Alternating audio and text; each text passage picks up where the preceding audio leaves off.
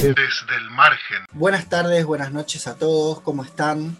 Eh, estamos de nuevo en, otro el capítulo número 38, si no me equivoco, de este podcast desde el margen. Hoy vamos a, bueno, antes de presentar el tema, quiero presentar a mi compañero y amigo, el licenciado José María Gómez. ¿Cómo estás, José? Hola, buenas tardes, buenas noches para todos. Un saludo, este, Gonzalo, un abrazo desde Zapala, como siempre, y un cálido saludo para, para toda la gente que nos escucha en las distintas plataformas de ahí por FM Amistad. ¿Cómo están todos? Perfecto. Bueno, José, me han dicho por ahí que no hablemos más del clima, porque nosotros grabamos sábado o domingo y el lunes a veces está muy diferente a lo que, a lo que nosotros estamos relatando en, el programa. Está bien, está bien. Es, un cliché siempre empezar alguna charla hablando del clima o de cosas así este, obvias, pero bueno, eh, aprovecho para decir que estamos en una hermosa tarde yendo en contra de ese pedido. Sí, acá también este, está hermoso. En una hermosa tarde acá en la ciudad de, de Zapala. Bueno, hoy vamos a hablar de un tema fantástico. ¿Por qué digo no, fantástico? Porque hay mucha gente que lo sufre, pero me refiero justamente a eso, un tema muy importante porque eh, hay muchísima gente que, hoy lo sufre y mucha gente que no se da cuenta que lo vive, ¿no es cierto? Hoy vamos a estar hablando de la dependencia emocional. ¿Qué te parece, José? Eh, sí, un tema sumamente apasionante y que se relaciona con las temáticas anteriores eh, el tema de la dependencia emocional es un, gran flagelo, es un, gran drama en el que están muchas personas. Eh, según, bueno, según las estadísticas, mayoritariamente mujeres que varones en, las relaciones de dependencia emocional. Eh, aclaremos que estamos haciendo más foco en lo que es la relación de pareja, ¿no? Porque hay distintas distintas modalidades de dependencia emocional, pero en este caso estamos hablando de, esos vínculos adultos donde este, bueno, se dan una serie de, características eh, con el sufrimiento que eso implica eh, en esto que se llama precisamente dependencia emocional, pero que tiene todo que ver con las temáticas anteriores que vinimos abordando, eh, autoestima, narcisismo, por ejemplo. ¿Cuál es, ¿Cuál es, la relación? Porque eh, hoy hablábamos con, con, José María de que hay una relación muy, muy cercana con lo que veníamos hablando anteriormente del narcisismo, ¿no es cierto? ¿Me puedes comentar un poco, José, por qué viene el tema este de la, dependencia emocional a continuación del narcisismo?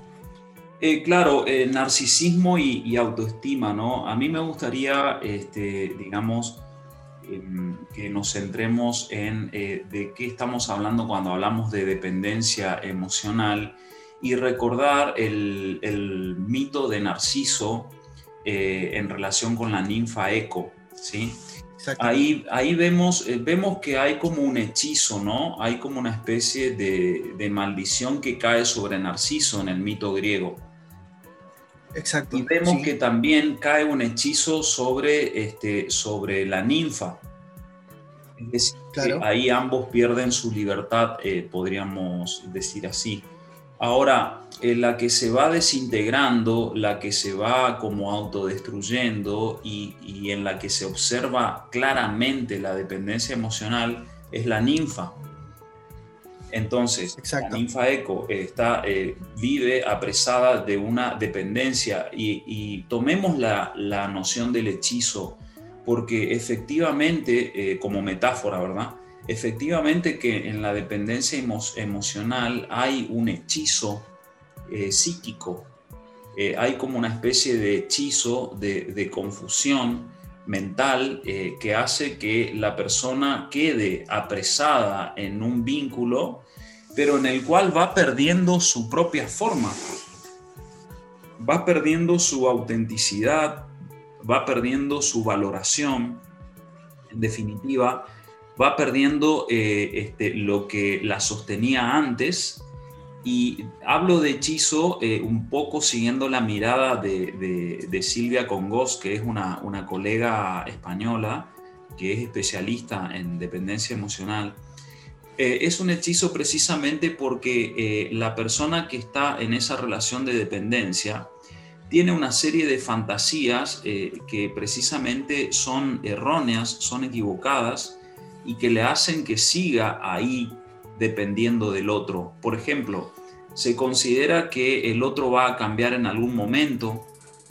Se piensa que este, eh, si la persona que está en dependencia emocional eh, este, mejora o se comporta como el otro quiere, las cosas van a estar bien.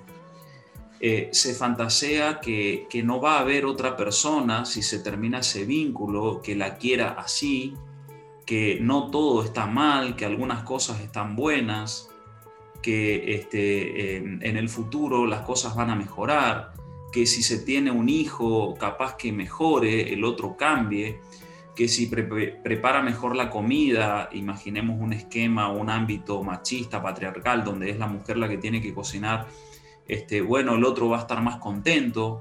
Todo eso forma parte como de un hechizo eh, del que la persona no puede salir. Por eso me pareció interesante relacionar con lo que le pasa a Narciso y a la ninfa, porque ambos reciben una especie de hechizo o de maldición que no pueden romper y termina bastante mal la cosa.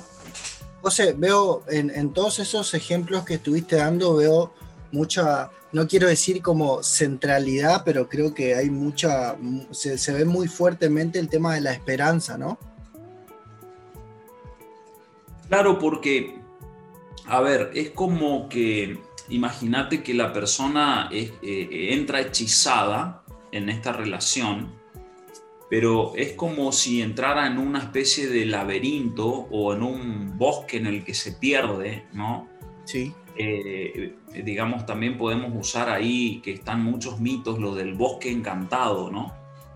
Se entra en una relación eh, bajo este hechizo como si fuera un bosque encantado eh, del cual la persona no, no, no haya cómo salir y, no le queda otra que la esperanza de que, de que por, por, arte de magia o por algún evento fortuito o ahí es donde mucho crece la, la fe en la religión o en lo que fuere, este, eh, como algo eh, que no depende de, tu, voluntad, que no depende de tu decisión, como que la solución va a venir en algún momento. Por eso eh, eh, este, me gusta esta idea del hechizo y de lo encantado. Y cuando la persona está sufriendo, porque evidentemente que ingresa en, un terreno muy tóxico, este, recordemos que en una relación de dependencia emocional las personas se están destruyendo más la persona que depende, la que está en, un posicionamiento de inferioridad, eh, se va destruyendo por lo tóxico del vínculo y no le queda otra a veces eh, si no logra pedir ayuda o no logra empezar a eh, salirse de ahí que basarse en la esperanza, pero en la esperanza puede morirse también porque el tiempo pasa y las relaciones de dependencia emocional hacen que la persona no, no pueda salir. Entonces, eh, en, ese sentido, recobra eh, mucha importancia la esperanza, que en, verdad es un mal, digamos, no es algo que, esté bueno. Y eh, como, como, otras características de, este sufrimiento, la persona que está en, en dependencia emocional cada vez está peor al lado del otro, pero se va justificando. Eh, porque eh, considera, eh, como dije antes, que, no va a encontrar a otra persona, de que no la van a amar, etcétera, etcétera, porque su autoestima cada vez está más este, disminuida, entonces sus expectativas este, son menores.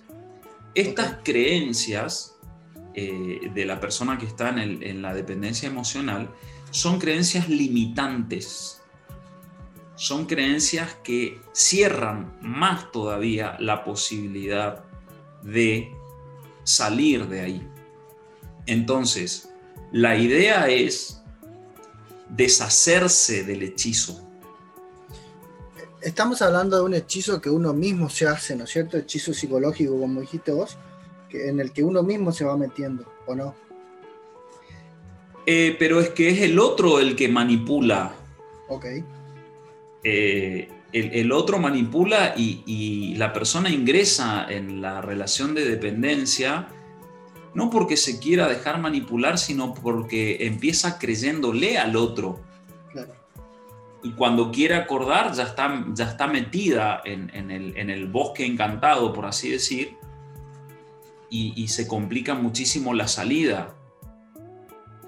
Este, entonces, ¿cómo deshacerse del hechizo?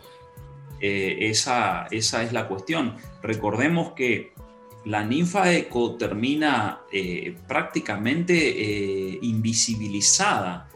Cualquier persona que esté en una relación de dependencia emocional cada vez está más invisibilizada, pierde protagonismo, este, pierde su autonomía, pierde su libertad. Por eso se llama dependencia emocional y considera que sin el otro no va a poder eh, vivir, no va a poder ser feliz, etcétera, etcétera. Ahí está la trampa del hechizo. Entonces podemos decir que eh, la, persona que sufre de dependencia emocional en algún aspecto, no, no al 100%, pero termina siendo la víctima de la otra, de la otra parte. Eh, claro, sí, sí, sí. Em, termina siendo termina siendo víctima y, el otro, el, victimario, por supuesto, pero hay como un, el hechizo implica incluso una, una especie de, justificación del otro, ¿no? Es como que prácticamente se lo pasa a admirar al otro porque forma parte del hechizo eso precisamente. Em, no hay posibilidad de salir de esto sin alejarse de la persona. ¿Y, qué posibilidades hay de que eh, las dos partes sufran dependencia emocional por el otro? Eh, ¿cómo, te imaginas eso? Una pareja, por ejemplo, en la que uno siente dependencia por el otro al mismo tiempo cuando el otro siente hacia uno. Pero ¿cómo te darías cuenta de eso? No sé, por ejemplo, en una situación de, el rompimiento de esa relación, eh, de acuerdo al sufrimiento que van sufriendo, que van pasando ambas partes, la necesidad de estar con, la otra persona. Eh, y, estar dañándose al mismo tiempo, ¿no es cierto? O sea, eh, sí, claro. Sí. acá, acá la mirada, la mirada está más centrada en la persona que, que está en la dependencia, eh, digamos, en, un estado de, destrucción por parte de un otro, pero el otro también depende para destruir a este otro, depende de, que, de contar con la víctima, por así decir. Ok, ok. Eh, es como... lo, que pasa, lo que pasa es que hay muchos matices, hay muchas variables, porque la persona que somete a otras suele tener varias personas a quien somete, entonces puede no, demostrar mucho que, necesita a esta otra persona, pero eso puede formar parte de una estrategia. Este, eh, la mirada de la dependencia emocional es desde el, posicionamiento de, de quien no se puede salir de, un vínculo donde lo están oprimiendo o la, están oprimiendo, eh, el otro, eh, digamos, podríamos decir que depende también, pero eh, sometiendo ¿no? a la víctima, haciéndole sentir su, este, digamos, su poder sobre el otro. Okay termina siendo, termina siendo mutuo, pero es que la idea es poder pensar la dependencia desde el que quiere salir, ¿no? Porque hay gente que está buscando, anda por la vida buscando someter a, la gente, eh, anda buscando eh, que dependan de la persona y eso nos lleva de nuevo a esta cuestión del narcisismo. Por eso yo quería hacer el paralelo entre el mito de Narciso y la ninfa Eco y la dependencia emocional para ver un poco el lugar más de ninfa Eco, ¿no? Que se va diluyendo y depende y quiere que el otro la ame para sentirse un poquito más consistente y la cosa va de mal en peor. Ok, ahora sí entiendo la relación de la dependencia mutua, ya que el narcisista necesita que el otro muera por él y entonces lo manipula y, al mismo tiempo la otra persona, la otra parte, que en este caso sería la ninfa eco, necesita de la presencia del narciso, ¿no es cierto? Eh, sí, porque no se da cuenta, eh, no se da cuenta el, el, que está en la dependencia emocional, en el rol de víctima, no se da cuenta que la varita mágica, por así decir, siguiendo con la analogía, para deshacer el hechizo siempre estuvo en la propia persona. Claro. Em, ¿cómo, te imaginás vos que en qué consistiría esa varita?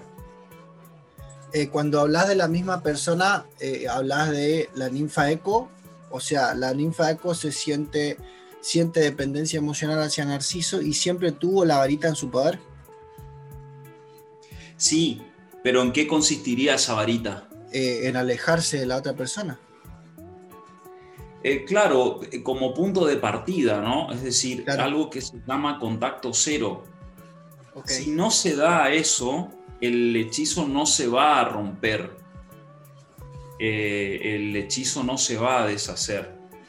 Y a partir de, de, que se pueda salir de ahí, a partir de que se pueda establecer el contacto cero, este, eh, la persona poder, eh, con ayuda, por supuesto, eh, rodeándose de, afectos y haciendo terapia, este, em, la, la, persona empieza a descubrir lo que siempre tuvo ahí, pero que fue desvalorizado, ¿no? Es decir, su propia valía, su propia autoestima, para poder dedicarse a, a repararla, a restaurarla, eh, entonces ahí ya supera el miedo que la mantenía en la relación de dependencia, porque se está en una relación de dependencia porque hay miedo y porque hay necesidad y a veces porque hay obsesión, pero porque la persona no cree más en sí misma. Ok. Entonces, estamos hablando también de que es un trabajo arduo y, no estamos hablando de un par de días, ¿no es cierto? Tomar distancia y, entrar en este contacto cero, como dijiste vos, y, esperar a que en una semana este, esta, esta relación, esta dependencia emocional se haya ido, ¿no es cierto? Es un trabajo bastante largo, ¿no es cierto? Un trabajo bastante complicado. Sí, claro, porque, a ver, el otro está idealizado la persona que está en dependencia emocional idealizó al otro. Lo considera como su centro, aunque lo lastime. Eh, aunque, aunque se vaya destruyendo ahí, eh, la ninfa seguía amando a Narciso, amando entre comillas, ¿no? porque es algo patológico. Este, eh, acá hay que entender una cosa, o sea, amar no es sufrimiento, ni sacrificio, ni lucha. Eso no es el amor. El amor es el bienestar, el crecimiento, el, ser honesto, el, decir la verdad, el resolver con diálogo los conflictos, el hacer sentir bien al otro porque uno se siente bien, etcétera, etcétera. Eh, entonces no es el miedo, eh, el, digamos, el que, el que forma parte de un vínculo saludable o la necesidad o la obsesión. Veo como que tiene que ver con el amor y el amor eh, este, traducido como, como la salud, la salud mental, el bienestar. Ok, entonces también hablamos de eh, un problema de paradigmas, ¿no es cierto? El hecho, por ejemplo, esta, esta frase romántica o, paradigma romántico de buscar la media naranja esperando que encontrar la otra parte que me complete y que yo no sería, no estaría completo sin esa otra parte. Eh, sí, a mí me, llama, me llamaría mucho la atención que siga ese mito circulando porque eh, es como alevosamente absurdo, ¿no? Eh, no hay ninguna parte y no hay ningún complemento y no hay ni media naranja, ni alma gemela, ni nada que se le parezca, sino que hay sujetos en construcción que, que se pueden amar o se pueden destruir. Sí, aunque de hecho te sorprenderías, pero yo todavía escucho ese tipo de cosas como el, concepto de alma gemela, eh, la media naranja y todo eso. Y claro, porque esos mitos eh, o esas, eh, no sé, fantasías ahorran el trabajo de ocuparte de tu propia persona, de tu propia autenticidad, de lo que valés, eh, si vos andás buscando complementos por ahí, eh, entonces te haces el distraído o la distraída en relación a todo lo que tenés que hacer para mejorar como, ser humano. Estás buscando este, parches.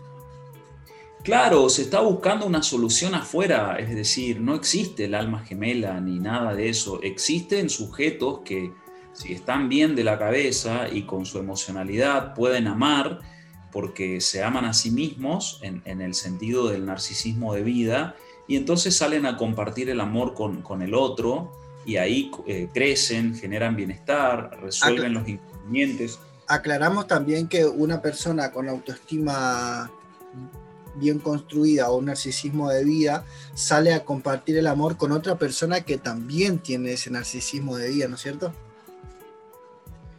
Eh, sí, o, sabe eh, sabe no permanecer o, digamos, correrse de vínculos eh, donde, donde no es la idea eh, construir ni compartir. Es decir, por supuesto, hay una, hay una especie de proporcionalidad entre lo que uno elige en relación a, cómo uno viene con su autoestima, por supuesto. por eso es que mucha gente repite los mismos errores porque no termina de resolver sus cuestiones de fondo. Entonces se eligen el mismo tipo de personas, el mismo tipo de vínculos y así sucesivamente, porque ocuparse de estas cuestiones es este, eh, ponerse en un proyecto, digamos, tomar conciencia primero de que se está mal y a partir de ahí empezar a arbitrar los medios para salirse de ahí pedir ayuda primero que todo, salirse del vínculo a como sea, cueste lo que cueste, tiene que haber un contacto cero. Si no, no se sale de ahí y pasa y pasa el tiempo y después la persona cree que ya está, que ya no tiene sentido ni intentar nada, porque los años han pasado, porque ya se acostumbró a sufrir, etcétera, etcétera, o a depender eh, entonces son historias tristísimas de, destrucción donde ninguno de los dos crece y donde uno sometió al otro y en eso consistió su placer, digamos. Eh, José, eh, yo escuché una historia una vez, la, quiero, la traigo a, colación por el hecho de que quiero remarcar la importancia de que el contacto cero no es suficiente, sino que hay, hay cierto, cierto trabajo que hacer además de eso que escuché la historia de una reina, eh, creo que el siglo IV antes de por ahí allá por Turquía, si no me equivoco, que eh, su esposo se había muerto y ella lo que tomó la decisión de hacer era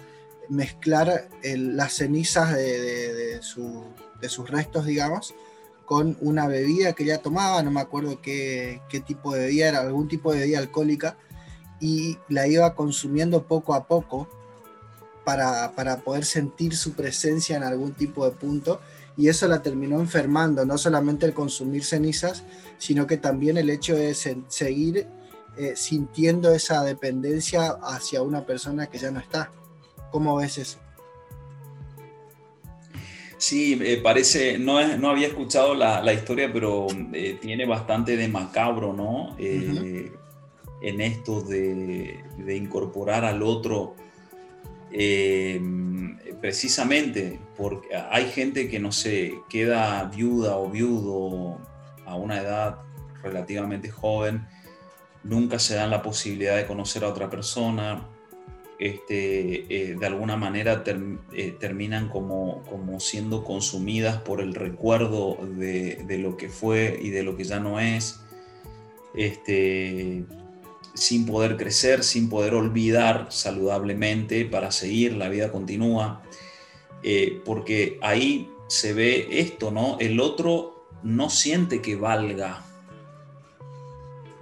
Al no sentir que vale, eh, entonces eso es lo que posibilita la, dependencia. Eh, ojo que el que somete, el que, el que mantiene al otro en dependencia emocional, tampoco siente que valga eh, y por eso necesita someter. Ok, entonces estamos eh, hablando de dos personas con problemas.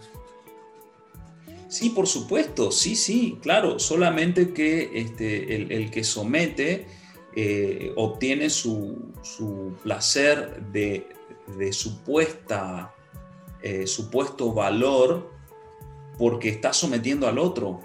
Eh, yo Pero también está disfrutando, eh, también está disfrutando de destruirlo al otro, aunque, aunque sea, este, digamos, mm, sutilmente a veces, ¿no? A nivel inconsciente también, ¿no? Eh, sí, a nivel inconsciente, pero a veces conscientemente, porque te das cuenta si dañas a alguien, digamos. Claro.